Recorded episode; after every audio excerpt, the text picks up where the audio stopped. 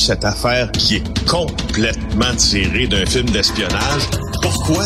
C'est vraiment intéressant. On peut pas dire l'inverse. Donc, la drogue, c'est non. Un journaliste d'enquête, pas comme les autres. Félix Séguin. Double meurtre, double infanticide survenu en fin de semaine dans l'anneau d'hier. Je, tiens à le rappeler, c'est pas un drame familial, c'est un double meurtre qui est survenu dans cette dans cette situation-là. Un homme qui a tué ses deux enfants, deux jumeaux, Antoine, Tristan, de trois ans et demi chacun. Évidemment, quand ça arrive, ces, événements-là, on essaie de comprendre un peu qu'est-ce qui s'est passé autour de tout ça. Puis ce qu'on apprend depuis la fin de semaine, Félix, c'est qu'il y avait des antécédents très récents là avec la police du côté de, de cet assassin.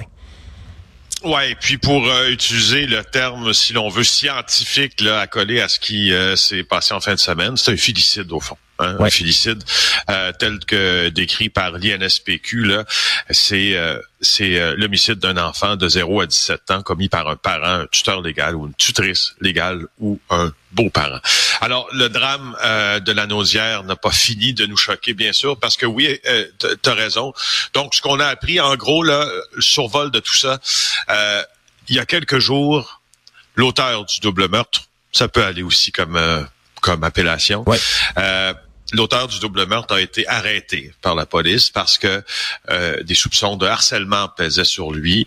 Sa conjointe a déposé une plainte aux autorités en disant que son ex-mari la harcelait. Donc, il a été arrêté pour harcèlement, pour avoir installé, et semble-t-il que les policiers en ont eu la preuve, euh, des, des gadgets euh, qui, ben, des gadgets, des dispositifs. Des dispositifs, c'est assez fréquent maintenant là, qui pouvaient euh, épier la voix de Madame, ses déplacements, qui pouvaient l'enregistrer.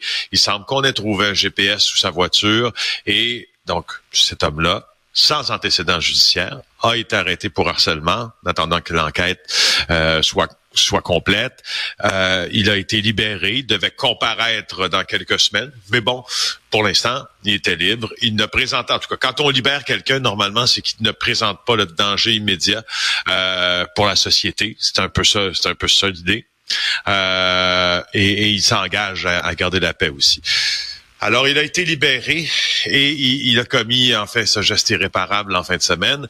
Et écoute, j'ai beaucoup de réflexions, mais je préférerais passer outre les réflexions que l'on a tous parce que c'est un peu, c'est un peu de la redite. Hein. On est toujours dans des lieux communs. Pourquoi a-t-il fait ça? Pourquoi a-t-il été libéré? Sans que ces questions-là soient ne soient pas des bonnes questions.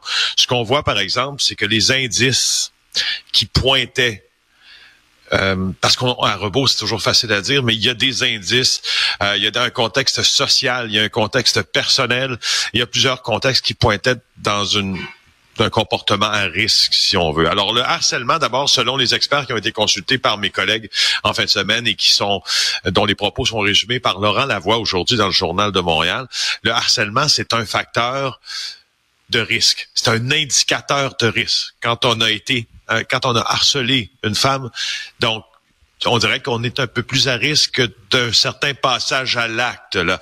Et je te rappelle que le type de harcèlement commis à l'endroit de Madame, c'est probablement l'une des formes de contrôle les plus absolues. Parce que là, on parle d'espionnage, là. Ouais. Quand tu espionnes quelqu'un, quand tu, quand tu suis quelqu'un, c'est un peu comme suivre quelqu'un euh, avec sa voiture dans sous une forme de filature. Là, c'est juste qu'on éloigne la filature physique ou la surveillance physique pour la remplacer par une surveillance électronique. Mais je suis assez convaincu que ça a le même effet chez la victime.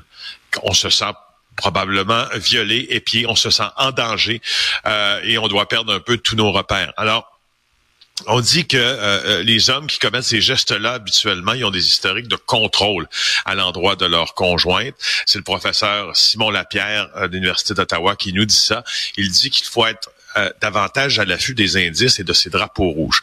Alors, Maintenant, comparons ce que ces experts ou ce que cet expert dit avec ce que je reviens à, à, à l'INSPQ, donc à l'Institut national de santé publique, qui cet été, en 2023, c'est assez récent, a euh, publié le, le, portrait des homicides familiaux. Euh, et je, moi, je, trouve toujours intéressant quand ces chiffres-là sortent de les publier parce que ça nous montre que ce qu'on dit, euh, d'abord, est basé sur la vérité, puis la vérité choque. Alors, euh, là, on nous parle de 2020 euh, parce que c'est les dernières années. Le portrait sort maintenant, mais les années à l'étude, c'est 2020. En 2020, euh, les, les, homicides familiaux, ça représentait 32% des homicides qui ont été perpétrés dans tout le Québec. Euh, et, et euh, de 2011 à 2020, l'homicide conjugal, c'était le type d'homicide familial le plus présent au Québec. D'accord? Maintenant que tout ça est dit, euh, ce sont les hommes, bien sûr qui commettent généralement euh, les homicides conjugales, euh, les familicides, puis les filicides. Ce sont les hommes. Et dans les facteurs, et c'est là où j'attire ton attention et j'attire votre attention à tous, dans les facteurs individuels qui contribuent à ceci, euh, c'est pas un facteur causal. Hein? Faisons la différence entre un facteur qui contribue et un facteur causal. Parce que le facteur causal, on a une cause directe, on a une situation et sa cause directe, c'est l'homicide conjugal. C'est plus complexe que ça. Oui. Mais dans tous les points, dans, dans tous les cas plutôt, dans les facteurs individuels qui contribuent, par exemple, à un homicide conjugal, des signes dépressifs.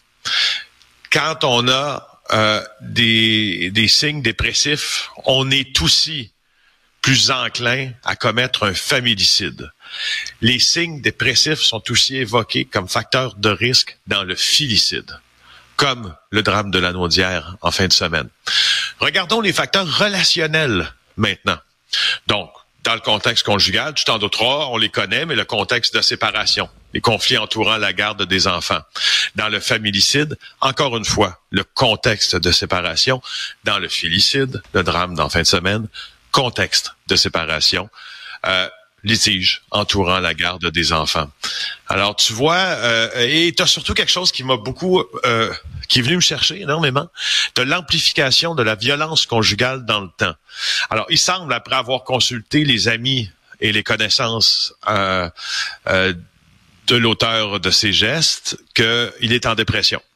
Donc, qu'il était, qu'il traitait sa dépression aussi, qu'il était fonctionnel, entre guillemets, mais il semble aussi que la relation entre lui et son ex-conjointe sortait d'une séparation, était houleuse. Et l'épisode de harcèlement qu'il a vécu, ça me semble correspondre qu'il a vécu, qu'il a, commis plutôt que vécu. Ça me semble correspondre à une amplification de la violence conjugale dans le temps. Donc, honnêtement, de dire qu'on peut pas voir venir, c'est faux. De dire que c'est difficile de mettre tous ces facteurs-là ensemble pour en faire un tout, puis dire, hey, écoute, mon gars, va donc consulter ou va, va chercher de l'aide parce que t'es vrai, puis et aux, femmes aussi euh, d'être plus attentives. Il me semble que tout ça est plus difficile à matérialiser parce que moi je l'ai devant moi le tableau, je suis en train de t'en parler. Et si ça se passait dans le logement d'à côté, dans la maison à côté de la mienne, chez mon voisin, je sais pas si je serais en train de considérer tous ces signaux-là comme des voyants rouges. Et si j'aurais cette expertise-là, parce que je serais porté à les prendre isolément, peut-être. Alors, c'est ce que je voulais partager avec toi. Je trouve qu'on est devant un foutu problème et que c'est difficile. Euh, en tout cas, la science nous dit c'est quoi, mais c'est plus difficile de la traduire dans des actions que l'entourage peut porter. Voilà. Ouais, puis c'est c'est quelque chose aussi qui est tu sais qui est inimaginable. C'est important aussi de se souvenir de ça. On peut avoir quelqu'un qu'on le sait qui est en dépression, qui va moins bien. Euh, mais après ça, de penser que la personne va être assez lâche pour enlever la vie à ses enfants en s'enlevant la vie à elle-même, euh, c'est, je pense, c'est difficile de voir ça arriver. Tu peux, tu, tu peux avoir des signes avant-coureurs, mais après ça, de se dire cette personne-là pourrait tuer ses propres enfants dans un geste de lâcheté épouvantable je sais pas si c'est quelque chose qu'on on peut, on est capable même d'imaginer tellement c'est un référent d'horreur absolu. C'est difficile de mettre cette étiquette-là sur quelqu'un. Non, puis ben, tu as absolument raison. On, on, on dit, euh, somme toute, euh, la même chose. En, 2018, il y a eu un comité d'examen euh, des décès, un comité du coroner, fait euh, conçu, créé par le coroner, un comité d'examen des décès qui étaient liés à la violence. Euh, à ce type de violence, en violence conjugale. Donc, on étudiait comment, de manière systématique, euh, on peut avoir une influence pour éviter des décès qui surviennent dans ce contexte-là. Euh, et, et, il semble que ça, ça, a été, ça a été très compliqué, même si on a développé plusieurs outils de prévenir l'homicide familial. C'est pour ça que je te dis, c'est pour ça qu'on parle du même constat ensemble. Mm. C'est pas un manque, en tout cas, moi, à mon sens, c'est pas un manque d'effort. Là Il n'y a pas un manque d'effort il n'y a pas un gouvernement, il n'y a pas une société qui met pas tout en place pour faire les FT. On, des bracelets anti-rapprochement euh, qui semblent avoir euh, porté fruit d'ailleurs, euh, qui ont été, c'est Geneviève Guilbeault lorsqu'elle était ministre de la Sécurité publique, euh, qui a qui a créé, qui a pensé à l'installation ou plutôt à l'implantation de ces bracelets-là. Donc, un paquet de mesures, un train de mesures. Puis les facteurs sont identifiés, on sait c'est quoi. Regarde, on vient d'en parler, on voit le portrait, il est là, il est devant nous, ça correspond, ça coche les cases. Mais si ça se passe à côté de chez vous, pas sûr que tu vois venir. C'est juste juste triste comme ça. c'est un triste constat. En même temps, ça veut pas dire qu'il faut abandonner non plus là dans cette euh, dans, dans cette recherche de prévention. C'est important que ce soit que ce soit médiatisé puis publicisé aussi là ce qu'on vient de décrire, tous ces facteurs là, tous ces ces drapeaux rouges là, des fois qui sont euh, qui sont observables, mais encore faut-il les voir euh, venir. Félix, phénomène qui prend de l'ampleur aussi, phénomène de sextorsion, particulièrement chez les jeunes hommes, c'est l'SPVM qui tire la sonnette d'alarme. Ouais, trois fois plus de plaintes cette année. Trois fois plus de plaintes pour des cas de sextorsion. La sextorsion, en passant, énoncé comme ça, sextorsion, n'est pas un, article, n'est pas une, une, une, loi. En fait, ça fait pas partie du code criminel, la sextorsion. C'est plutôt de l'extorsion, puis la manière de faire de l'extorsion euh, ou, du chantage, c'est par le biais de la diffusion d'images intimes, et etc. Alors donc, trois fois plus plainte pour les cas de sextortion, nous dit Frédéric Giguère. Et là, la police de Montréal, donc, euh, s'adresse aux médias et puis essaie de brasser la cage un peu pour sensibiliser les jeunes et les parents, parce que l'effet sur la santé mentale des ados est énorme. Euh, tendance exponentielle, affirme le commandant Marco Breton, qui est responsable de la division contre l'exploitation sexuelle au service de police de la Ville de Montréal. Euh, il dit qu'on fait affaire avec des victimes isolées, fragiles, vulnérables, dépressives et même suicidaires. Dans certains cas, ajoute-t-il. Plus, donc en 2022, regarde ça. Enquêteur recensait plus d'une trentaine de dossiers, nous dit Frédéric. Cette année, déjà, plus de 100 plaintes sont déposées.